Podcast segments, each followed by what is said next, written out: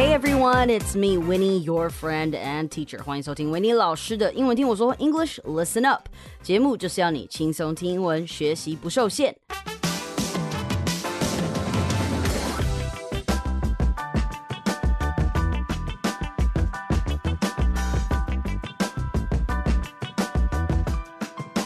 All right, people, you people，相信大家应该都还记得我们来自三十而立的超厉害阿明奶爸爸。Now, in the last episode, we talked about how to travel like a rich ass boo boo with a budget. And today, we are going to teach you how to manage your money. Yes, everybody wants to achieve financial freedom, but it ain't easy, so we need to act fast. 这就是为什么我邀请阿明奶爸 一定要做这一集，跟我们分享这个主题。即便在英文的这一块，我们可能 cover 的不多，但是呢，我还是想让我们的听众可以在理财这一块可以更精进，然后了解一些理财或者是投资的迷思。毕竟这一块也是 Winnie 自己在学习，还在学习当中的嘛。所以我在学习的东西，我也想分给大家。All right, so say no more, Winnie. Say no more. Let's dive right into today's topic because I know I will benefit a lot from this too, and I can't can't wait, and I hope all of you can benefit From this episode as well.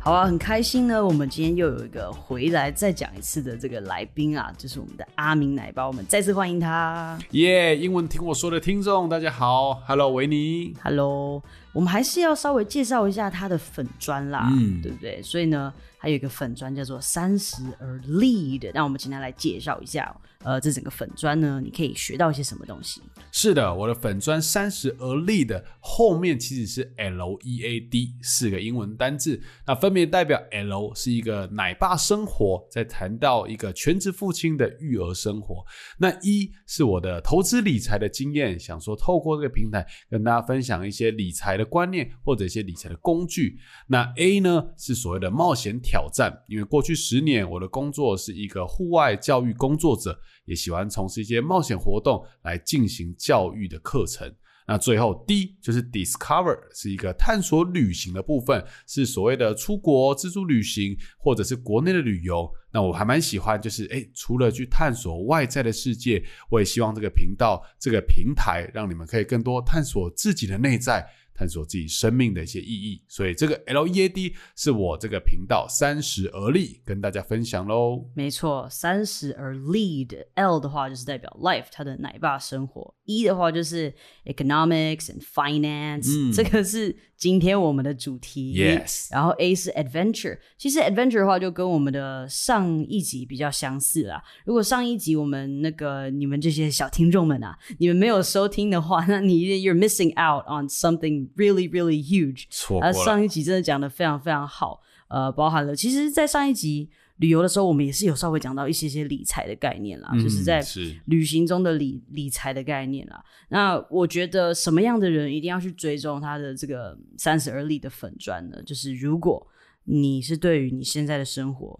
你可能感到不是很满意，嗯，然后或者是你现在有一点 lost，you don't really know what you want to do with your life。我觉得你可以去追踪这个粉砖，然后或者是哎，你想要学习理财，当然嘛，或者是你是一个新手爸妈，是嗯，然后如果是你像 Winnie 一样很喜欢冒险 adventures，那你就可以去追踪他们的粉砖，因为这个粉砖其实蛮厉害的哦，我已经追踪很久，从从他刚开始创的时候我就追踪了，哇，感恩感恩，我算是老粉粉，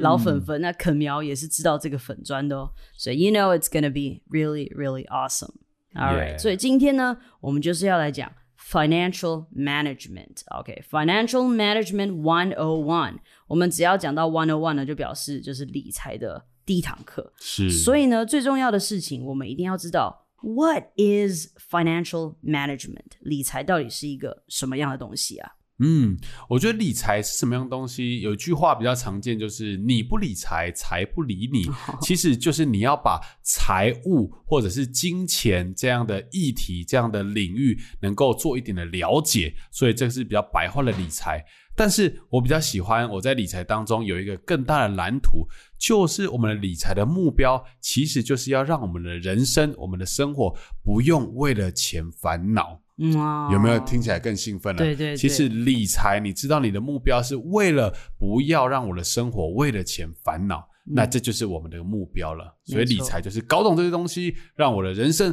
不用为了钱烦恼。So freedom, freedom, like financial freedom，这个是理财你的最终的一个目标了，这个是最重要的。So financial management 在呃对维尼来讲，我觉得算是我这一两年，因为开始有一些存款了嘛，嗯对我来讲说，哎、我觉得也快要靠近三十岁了。我觉得我需要有一个稳定的一个理财的一些小计划、小规划，所以呢，也才特别想要做这一集。然后我们今天也很特别哈，我们今天在录音的时候，因为我们只是奶爸生活，所以呢，阿明奶爸的女儿就在旁边所以有时候你可能也会听到呃，从他那边传来的小声音，也是很可爱的。哇大家也会不知道大家会不会想要听他说说话？如果他等一下想跟我们说说话的话，我们也邀请阿明奶爸的女儿一起来加入我们的聊天的行列。哇，哇好，那所以呢，第一个我想要请呃阿明奶爸来分享的是，是呃很多人可能觉得，哎，理财我现在还很年轻啊，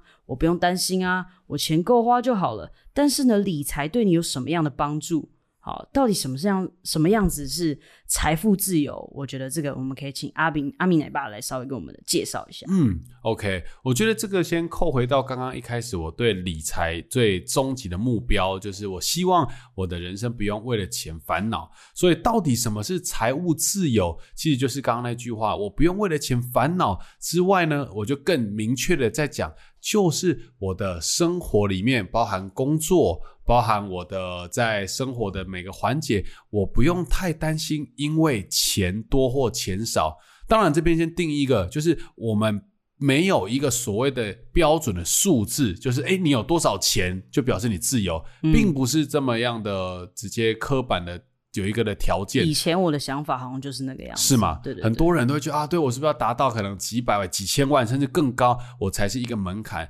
所以这边呢，我觉得这里就要讲到一个在财务自由里面有一个很重要的一个关键的数字，就是你所谓的固定支出跟你的被动收入。嗯哼，其实这个会是一个在财务自由里面很重要的一个公式，所以在这里我就要先分享一个当时候启蒙我最多的一本，或者也算是一系列的书，叫《富爸爸穷爸爸》。嗯这里面那个作者他提到了就是。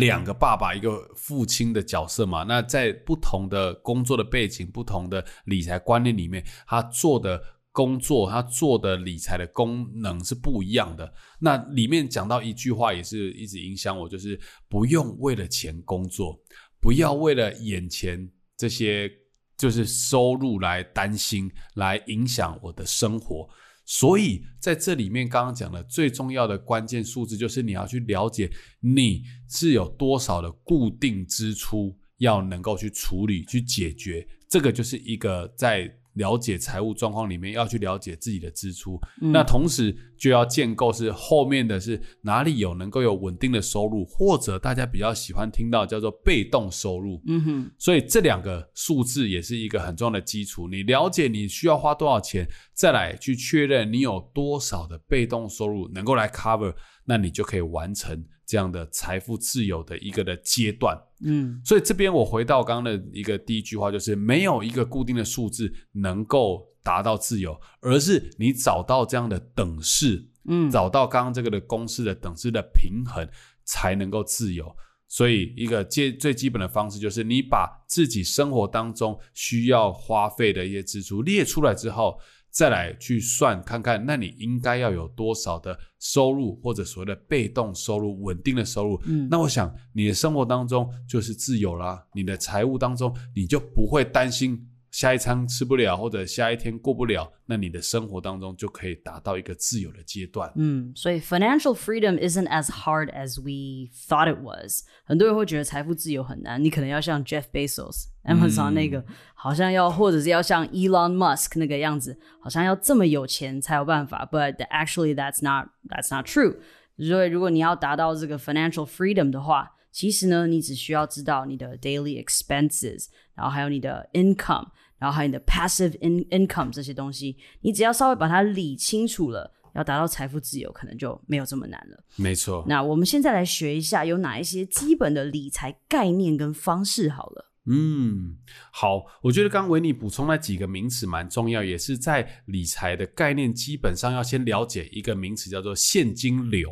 现金流就会有攸关你在每个月或者你日常生活当中的收入跟支出。这个流就是，哎，你钱从哪里来，以及钱出去到哪里，从哪里来就是收入嘛。出去哪里就是支出，所以刚刚了解这样的现金流会是最基础的。我们要了解自己的理财状况，到底你是进来比较多还是出去比较多？嗯，以及未来。不是只是现阶段一个月两个月，而且未来五年、十年后，甚至是我刚刚讲到一个财富自由，很多时候是推广到后面的可能退休生活啦，你的离开工作生涯以外的阶段，你还有多少钱会固定进来？嗯，那到时候应该要支出的多少钱出去，这个会是比较核心。你要知道现金流，嗯，你处理好你每个阶段人生阶段的现金流，你知道到底有多少钱是你。应该要去预备，那你才会知道你应该多少的能力可以达到财富自由的这个阶段。嗯嗯，这也是我爸爸蛮常用到的一个字——现金流 （cash flow）。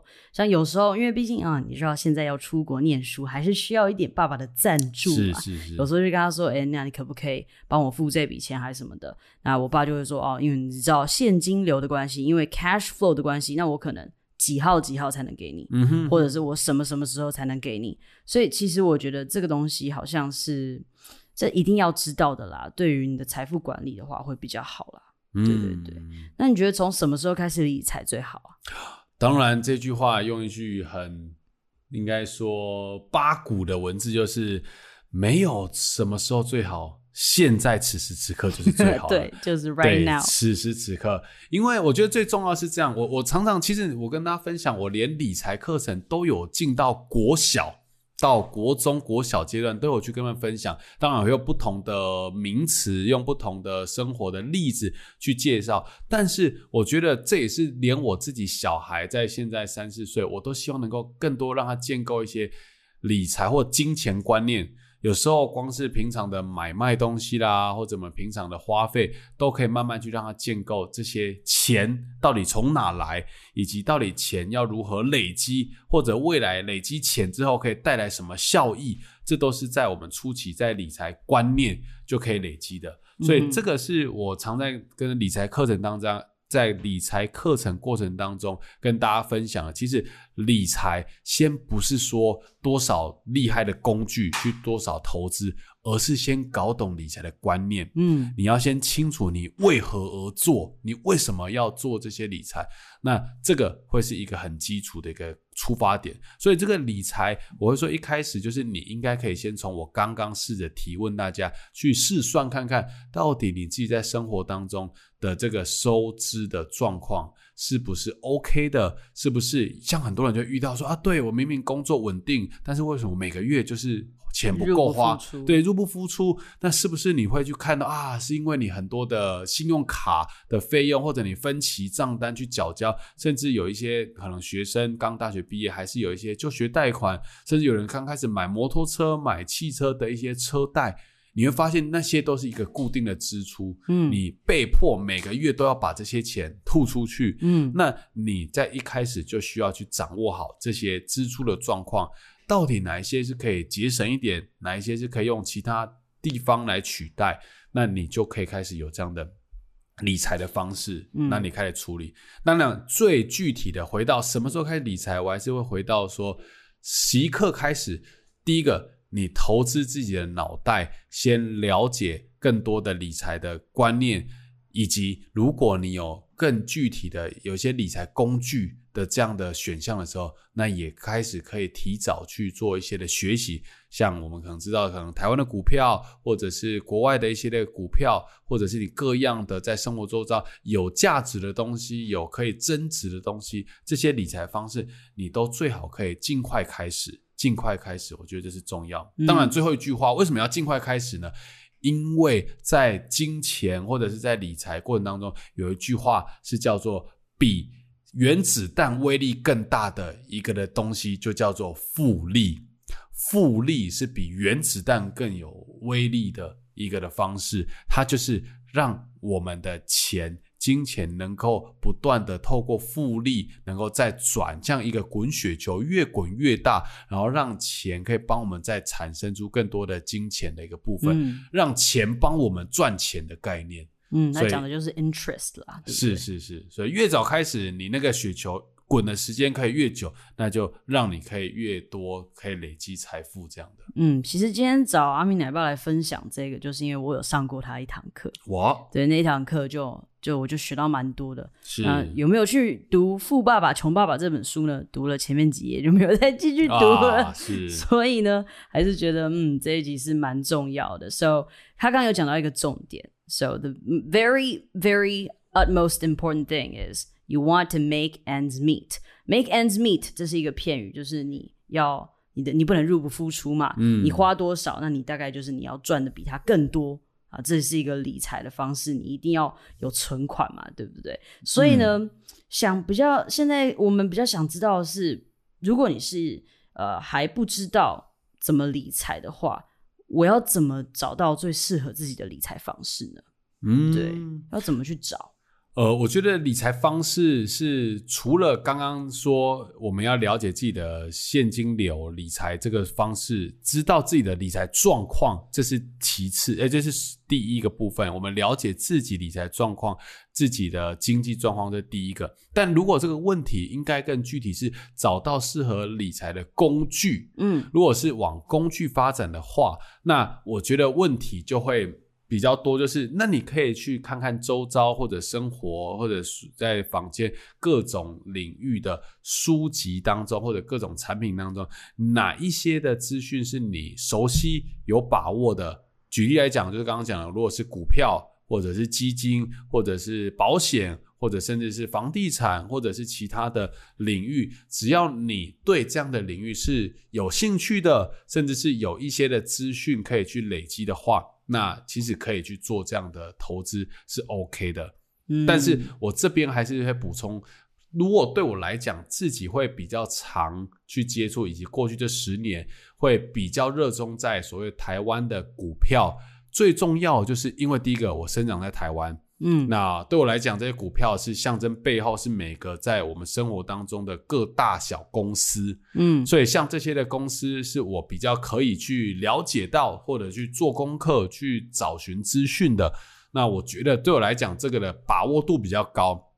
相反的，如果啊，我们现在很多人会去封国外的交易模式，不管是虚拟货币，或者是很多像美股。当然，我先承认那些都是很好的，它也是很健康、很正常、很合法的，在金融市场是是存在的。但是我的出发点单纯只是因为我人在台湾，我没有这么多可能国外第一手的资讯，甚至是在很多国外的政策、交易市场的政策，我有可能比较比较。不不熟悉的情况下，我就愿意，就是比较不愿意去这样做尝试。关键就是因为我刚刚讲了，台湾的股票比较是我在身处在台湾比较常会接触，以及在台湾的所谓的金管会啦，或者是证券交易所啊这些的政策，都会跟你跟我这种。百姓的所有的税收有关，跟我们的经济，跟我们的所有的政策都是环环相扣的，所以我会更多向往，就是在台湾股票的这一块去做连接，然后去做研究。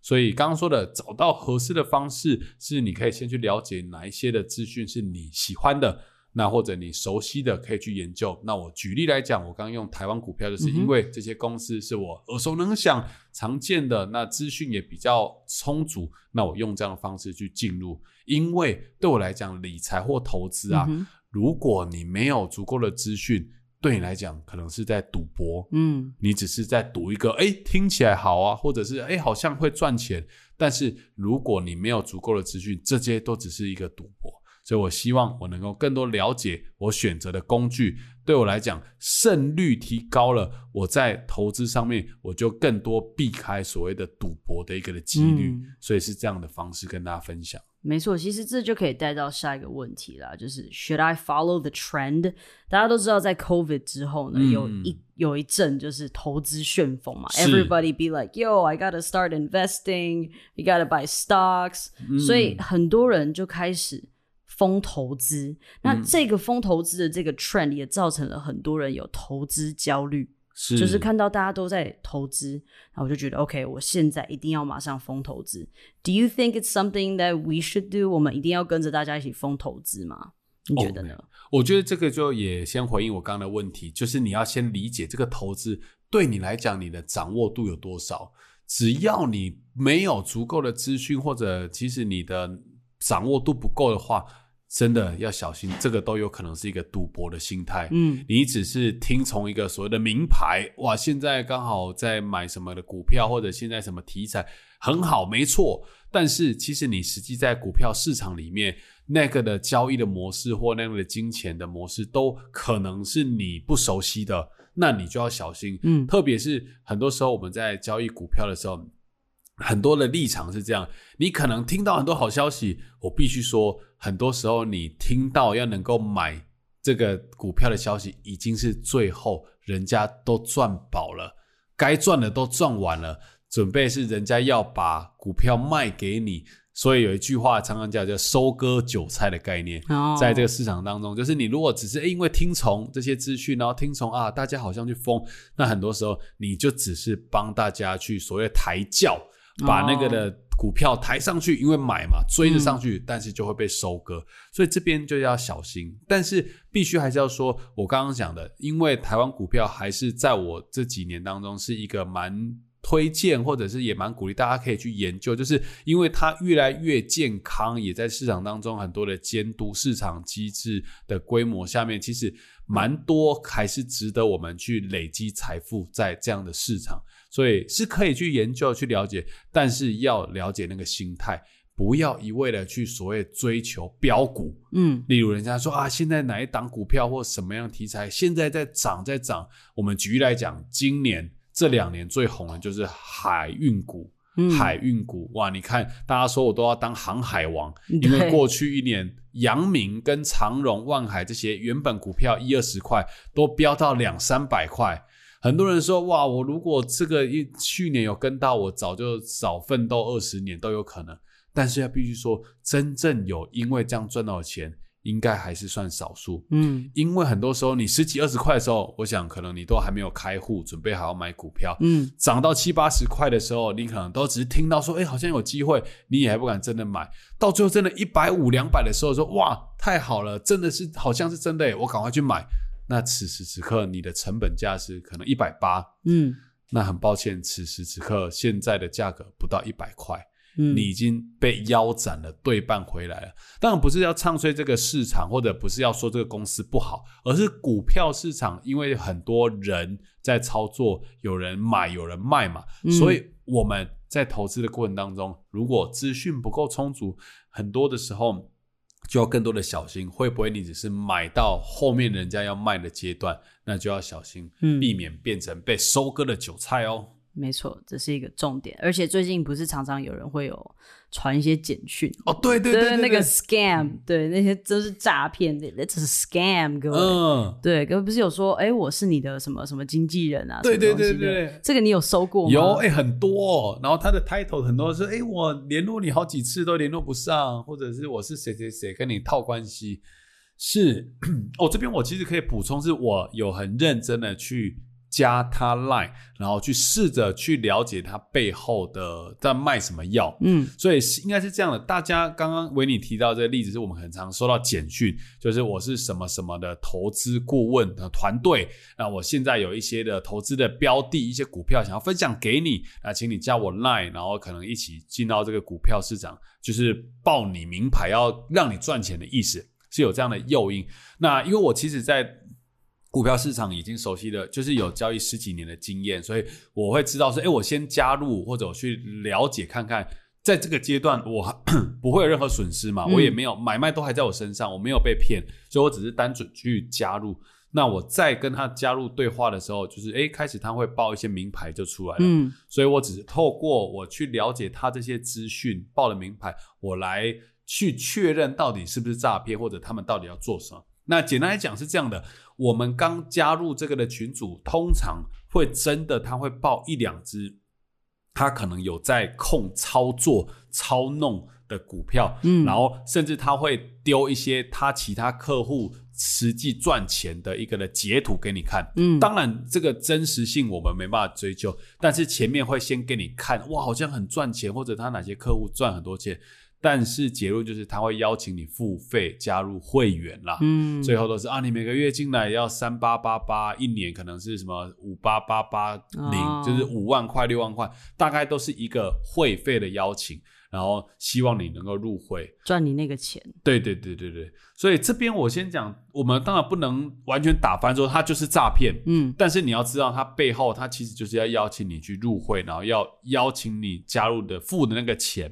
但是至于付钱，你实际上那个股票的标的好或坏，没有人敢保证，我也不敢保证说他加了就一定赚钱。嗯而是这边都要小心。我只是知道有这样的类型跟大家分享，那也是搭在因为这两年疫情的关系，也可能大家对于金钱比较担心紧张，或者有些人因为工作。呃，有一些的调整啊，你在收入双方比较不稳定，就会被这样的领域被吸引了，嗯，被这样的题材会觉得哇，赶快，因为这样我可以大赚一笔，甚至我嗯一一夕致富，然后我就可以翻身，会有循着大家的这样的状态，然后去吸引或者去诱惑这样，所以嗯大家还是要小心。各位脑波要强一点。对对对对对对，其实不是只有那个简讯啦，像我是 YouTube 爱好者，但是我就是死不愿意买他的那个付费版，我就是死不愿意，所以我常常还是会看到广告，广告然后就你就常常会看到他们讲那些投资运彩啊，嗯然后或者是那个什么跟着我准没错那一种。其实我真的觉得，如果你看到这些东西，我觉得你就看看就好，因为如果是你要做任何的 investment，你记得你一定要走正规的路线。嗯，对你一定要找到一个，就是 if if if something is um legal, then it's okay. But if it if it seems a little bit fishy, fishy 就是它如果它看起来好像有点怪怪的，好像有点嫌疑的话，那你就不要去做这件事情会比较好。是这边还是要补充，确实这几年这些广告，除了是像进到股票市场，也有很多是所谓的做生意买卖的一些的团队，那他会特别就是用他们所谓的那个获利模式很惊人来跟你讲说，哦，你加入我们的团队，我可能一个月两个月会让你可能多赚个十几二十万这种的诱惑来吸引你，但是关键很多时候都是会只是要你一开始的入会费，嗯。一开始进去，有些是两三万到二三十万不等，很多都是要这样的会费，所以这也会是引申出来那种都是会变成后面的非法吸金的模式。它简单来讲，它那个其这个结构在专有名词上叫做庞氏骗局。嗯哼庞氏骗局，它的逻辑就是它不断的吸引人加入，有那个第一笔的入会费，然后用这笔不断的入会费来支付前面哦，我承诺你要给你的获利的部分。但是它的关键都一定是要不断再有人进来，再有进来，才有这个金流可以缴交嘛。那关键就来了啊、如果一旦有中断，没有在人进来的话，其实前面的人，前面加入会的人都领不到钱。嗯但关键又最重要的就是，他这些给的钱都不是真正赚的钱，都不是真正他的产品或市场获利，而是他就只是不断的人头费、人头费。嗯，所以这都还是要小心，在我们生活当中有很多这样的，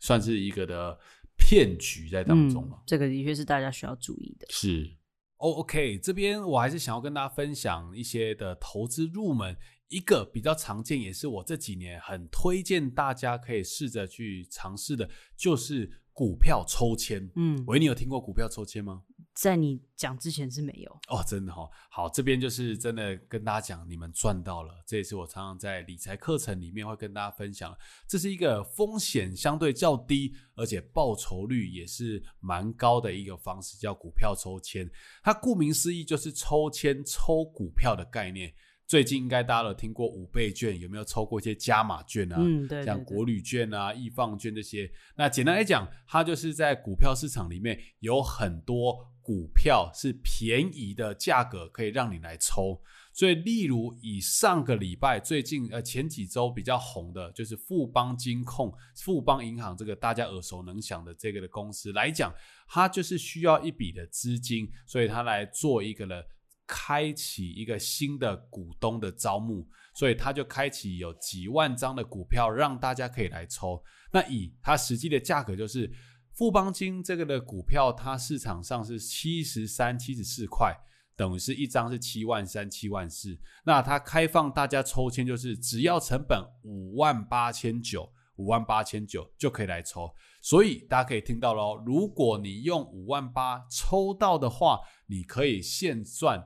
七万三减五万八，就是一万五千块。嗯，所以就是让你抽到现赚五一万五，够厉害了吧？对，这真的是够厉害。对还好你今天有想到这一点跟你分享。真的真的，这个就是大家可以可以去尝试。所以应该说，每一整年台湾的股票有一两百只的公一两百间公司，然后有这样的机会。所以这个就是只要你在有开户的证券交易的这个 App 里面，你找到一个叫做股票申购这个界面里面，都可以去看，就是现在到底有哪些股票可以抽签。那也可以去看它里面实际的价差是多少钱。那这边你只要固定抽的话，简单来讲，有个数据是这样，它中签率是每一只大概是一趴，嗯中签率大概听起来好像还是比国旅券好抽了。对，很多时候 我是有抽中不国旅券啊，你有抽到？对对原来就是你，我没抽到，我就觉得好像很难抽。但是刚刚讲的，它中签率大概是一趴，但是我们知道大数法则，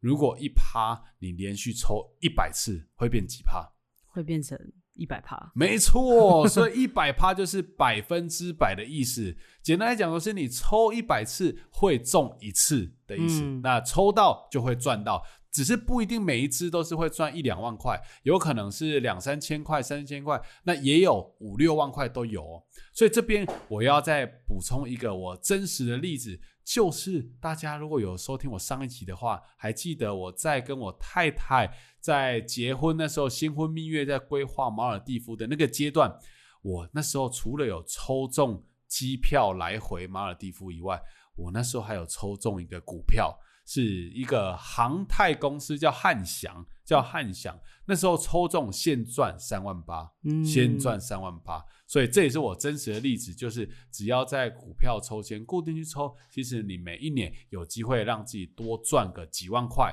那嗯这个都是值得大家去投资的哦。所以当然过程当中有一些有风险，或者是操作上面一些手续费，还是大家可以稍微去了解。但至少这个一定是公认在台湾股票里面最安全、最入门，也是请大家你一定要把这个放在心上的一个投资方式哦。对，就是你现在知道这件事情之后，你就去 study 一下，你搞清楚它的这个运作方式。反正其实就是一个重点，就是不要 follow the trend，不要是疯投资这件事情。没错，你 study 好了，你再去做你的 investment，这样对大家来讲才是比较有帮助的。是的，对，这个真的是帮到我，好好想哭，好感动。耶对，他今天找你来真的是找对人了。对，那，其实呢，我们接下来啊，除了前面在讲投资之外呢，其实你的生活习惯跟财富也是蛮蛮有关系的嘛，对不对？嗯，那我知道在美国有一个这个商人啊，他叫 Mark Cuban 还是 Cuban，我不知道他那个后面怎么发音。嗯他就有说过一句话，就是在你达到呃财富自由以前啊，在你达到你真的就是可以自由的花钱之前，你都应该要过得像一个大学生一样。这个是他讲出来就我觉得还蛮有趣的一个话。对，那你觉得在达到财富自由以前，我们应该怎么样过生活呢？嗯，我先解释一下，像刚刚维尼提到这个的分享，说在财务自自由以前是过得像大学生，其实这也是不断的在往迈向财富自由这个过程当中，应该要能够有的样貌，就是传统的一句话叫开源节流。你一定是要在你的收入当中能够有机会累积，或者是开启更多的资源，能够增加。但是同时呢，也是在你的节流上面，就是我们的支出能够尽量的去减少，或者是能够去控制，或者用其他取代。所以这也是在一开始我们这个节目刚开始，我提到在财富自由有一个很重要的公式，就是你的固定支出的这个部分。如果能够慢慢的去消减掉，例如很多的信用卡费啦，或者是你平常在现在生活当中一些订阅的费用啊，订阅一些的频道啊，订阅节目，订阅一些产品的费用，甚至是你平常的日常的开销、食衣住住行娱乐这些，都会是你应该要去清楚的，然后慢慢的了解，让这样的费用慢慢的减少。那这个也是回到一开始讲财务财富自由那个公式，你的支出如果慢慢减少的话，那你达到财务自由那个等式的机会就会越来越高，嗯，合理吧？对因为当你我们刚刚讲了，我们财务自由不是一个固定的数字达到多少，而是那个等式，就是你的固定支出跟你的被动收入能够是达到这样的平衡，那就会是达到这样的一个财富自由。所以这边呢，也回应到刚刚这样的这句话，就是你其实，在财富自由之前，你应该要能够像大学生一样，更多的清楚你在生活当中的开销，可以慢慢的调整。那不要过多的花费，我觉得这个是蛮合理的，这也是很多时候更重要。但是我还是要补充另外一句话，就是其实，在财富自由以后，嗯我也不觉得就好像好像所谓的就是一翻两瞪眼一样啊，我变成财富自由，我完全的无止境的挥霍。要记得，那个财富自由它只是一个人的状态，你随时还是要保持好那样的公式，你的被动收入跟那个总支出，你还是要符合。因为啊，如果你当你启动到这样的自由的公式以后啊，你如果开始无止境的挥霍，你开始漫无天地的乱花钱，那刚刚那个等式就不见了啊、嗯，因为你的总支出就会忽然爆表，嗯。哇，那你财务自由的这个条件就又被取消了，嗯。就会拉回来，这个就也要小心的。嗯，所以我举一个例子，很常见，就是不管在台湾或全球，很多中乐透、中头奖的人，哇，有时候几千万或几亿的资金哦，很多时候数据显示，过没多少年，他们又花光了，嗯甚至回到比原本更穷困潦倒的生活。哦关键就在于他其实即便拿到很多的钱，但是他那个生活的模式、那个等式没有去符合的话，他总有一天会结束这样财富自由的状态，所以还是要小心。嗯对，所以不是说你达到财富自由之后就 you don't have to worry about anything. Actually, you have to start worrying about something. 没错，你要想办法让你可以自己保持在一个平衡的状态。是不过呢，也还有一个蛮重要的点是，哎，有一些东西我们会觉得说，哎，我们不要花那么多钱啊，呃，我们买便宜一点的东西就好啦。所以其实很多时候，我们生活中什么东西是值得花大钱，那又什么样的东西我们需要降低我们的预算？How do we budget control？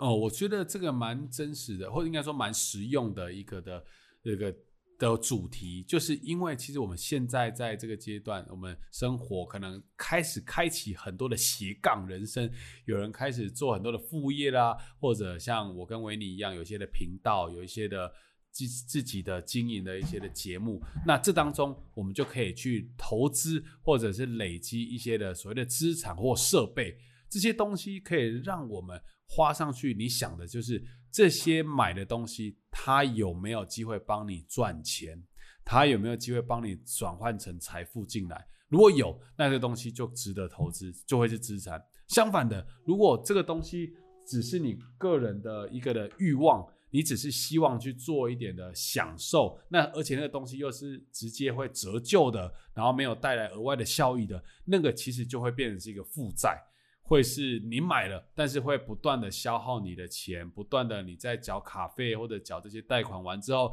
那些的产品又会慢慢的去折旧，变成越来越贬值。那这样的东西就要小心，嗯以及很具体的就是，哎，那你在生活当中有哪一些物品是可以被取代的？例如很多说啊，我一定要买这么高规格的电脑吗？你这个电脑，你说对我，我就是我做我的工作会电脑，但是你电脑还是有分等级的嘛？嗯你的需求到底到哪，你用的电脑的费用就是规格就可以到哪。我觉得这个是可以去厘清。那最常见的就是大家在车子啦，摩托车或汽车，很多时候也有议题，一定要买车吗？诶，不一定啊，你买车其实养车的费用也蛮高的，而且车子常常也会变是一个折旧，会是一个负债。那如果你在生活当中用大众交通工具，甚至是用租车，也是这几年蛮流行的，用租车或许也可以让你变成不用每个月固定去花钱在于养车的这个付费用上面。嗯所以这个值得我们去思考的。没错，比如说像我自己的投资，所谓的投资呢，是 I invest in the things that I'm using。对，像我可能电脑我必须买好一点的嘛，因为我几乎是每天需要十几个小时在，电脑这边工作，那我当然我一定得买规格好一点的、啊，嗯或者是像我在录 podcast，我也会需要投资。可能一开始我是自己用一个人，就我只有一支麦克风，but then I need to invest in another one，所以这样我们的阿明奶爸才有办法跟我们一起录音嘛，对不对？所以该花的钱还是要花，是，但是呢，可以省，我们可以降低我们的 budget 的，那我们就需要去把这个东西去把它注意起来。那最后呢，可以来了解一下，其实，其实我觉得这个可以直接纳入在呃一个一个主题里面啦，就是我们如何在生活中。赚取一些小确幸，我们可以怎么样省钱？我觉得这个可以跟信用卡讲在一起，因为没错，常常很多人会说什么，哎，信用卡会让你欠债，这个东西，你觉得它是一个是一个正确的观念吗？呃，我觉得这样的观念是源自于以前很多的卡债或卡奴的产生，那甚至是以前的信用卡会有一个题材是他们在信用卡会可以去借钱。所以以前一个广告很有名，叫什么什么 George and Mary，George and Mary，对对对对，那个的广告红遍当时候，就是你会发现，你只要一张卡，你随时想用钱，你都可以去领到钱。那你那时候其实很大的危险就是，你不断的让你自己去预支你未来的钱，不断的先。所谓的就是你还没有赚到这些钱的时候，就一直去领你的钱来用，所以这个那时候是常见的，会让很多的卡债出现，然后很多的卡奴就因为他刷卡，所以以前的状况是这样。但是我必须说，现在除了金管会的控制以外，它很多的刷卡的额度啦，或者你刷卡的能力，都会去帮你做审慎的评估。甚至也不会让你这么轻易的借很多钱出来，嗯，对，这个是会小心帮你控管。那再来就是现在，我觉得因为资讯更多的发达，以及现在很多不管是网络上的频道啊，很多的布洛克也会去解说很多信用卡的优缺点，就让我们可以更多了解信用卡的这样的功能，可以如何帮助到我们。嗯，但是当然，水能载舟，亦能覆舟。刚刚一开始讲到是。这个信用卡会让人家翻船覆舟的这个状态，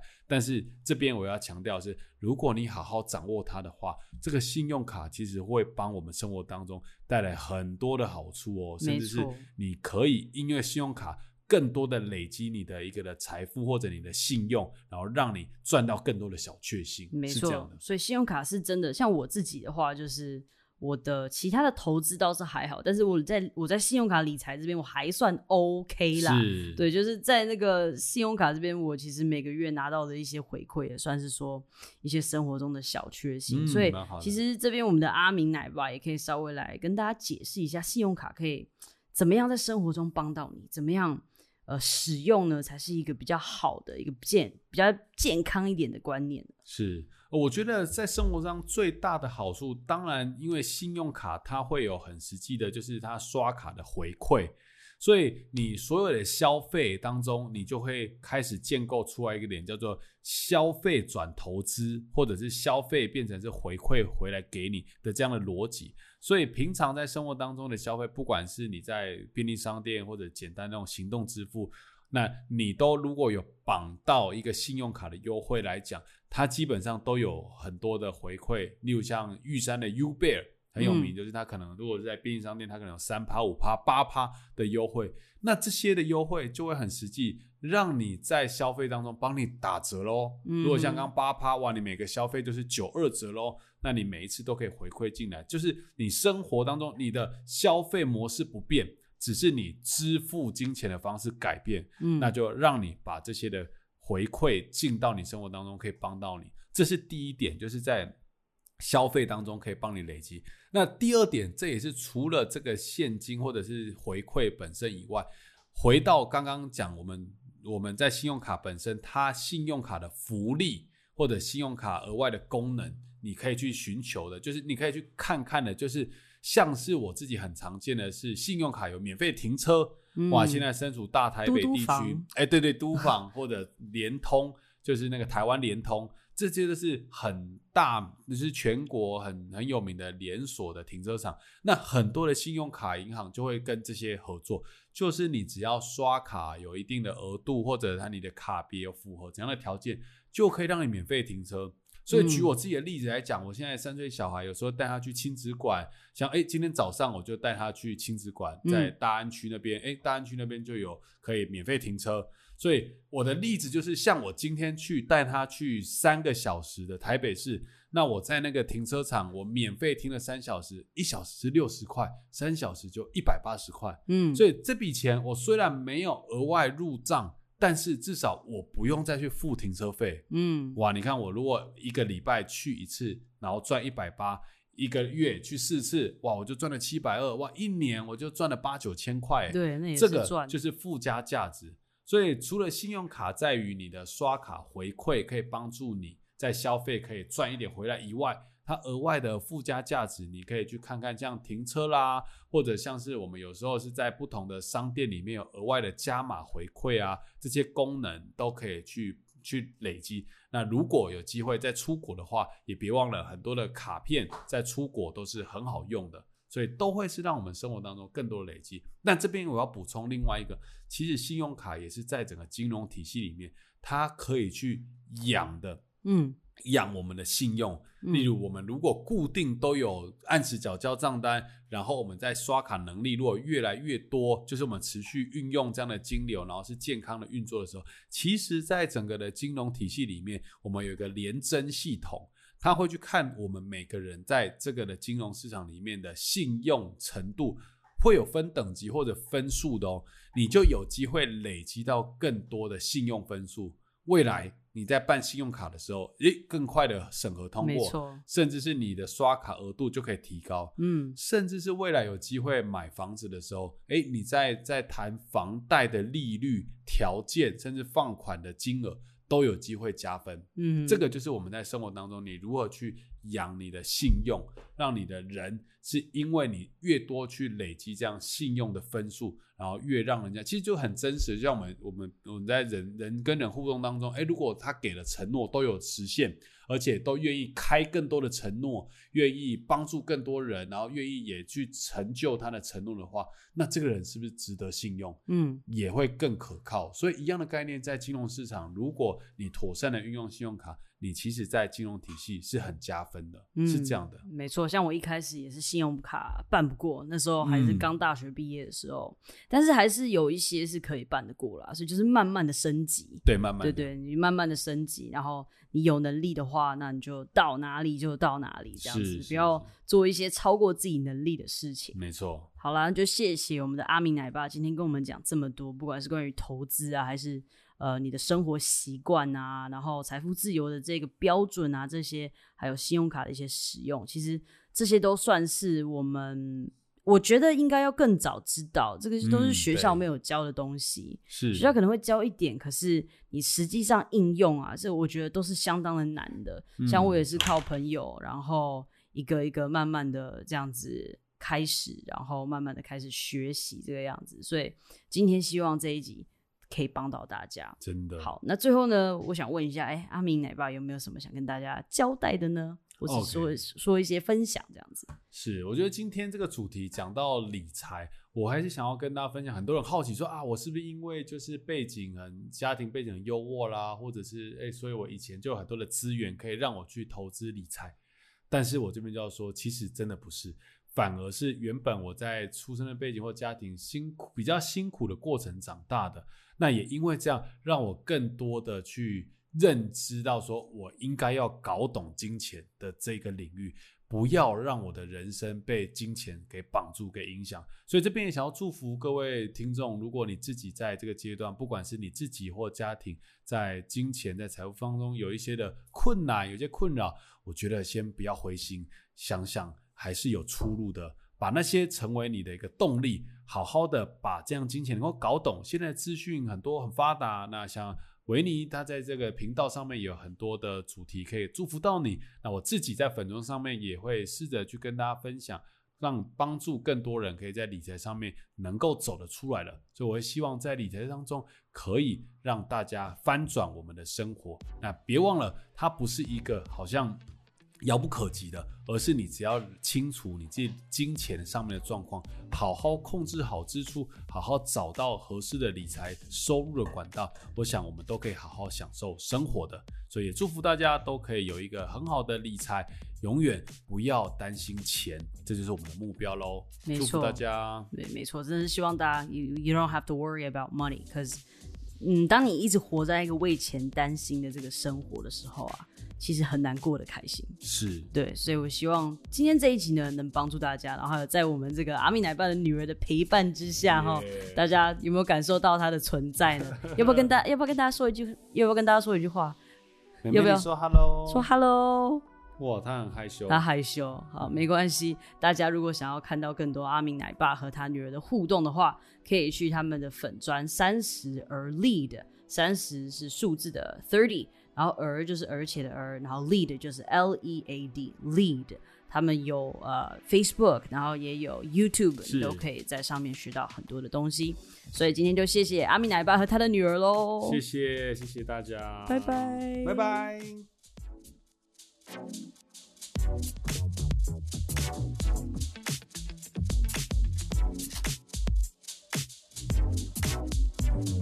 好啦，这就是我们阿明奶爸今天的分享啦。我们有限的时间也只能讲到这里，而且今天的录音非常特别哦，后面还有阿明奶爸的女儿陪我们一起录音，很热闹，对不对啊？我想请他来说几句话的时候，他就有点害羞了。下次有机会再来请他跟我们说几句话吧。那大家如果喜欢阿明奶爸的分享，也欢迎去追踪他们的 FB，吸收更多关于财经的知识哦。其实我自己就是个人，除了阿明奶爸是我的朋友之外，我也是有追踪他。呃，在学习一些关于理财的知识啦，so you can do it too, alright? So okay, guys, you know what to do. 感谢今天的收听，好的节目要和好朋友分享，也别忘记到收听平台 Apple Podcast 给我们星星评论哦。I love you guys.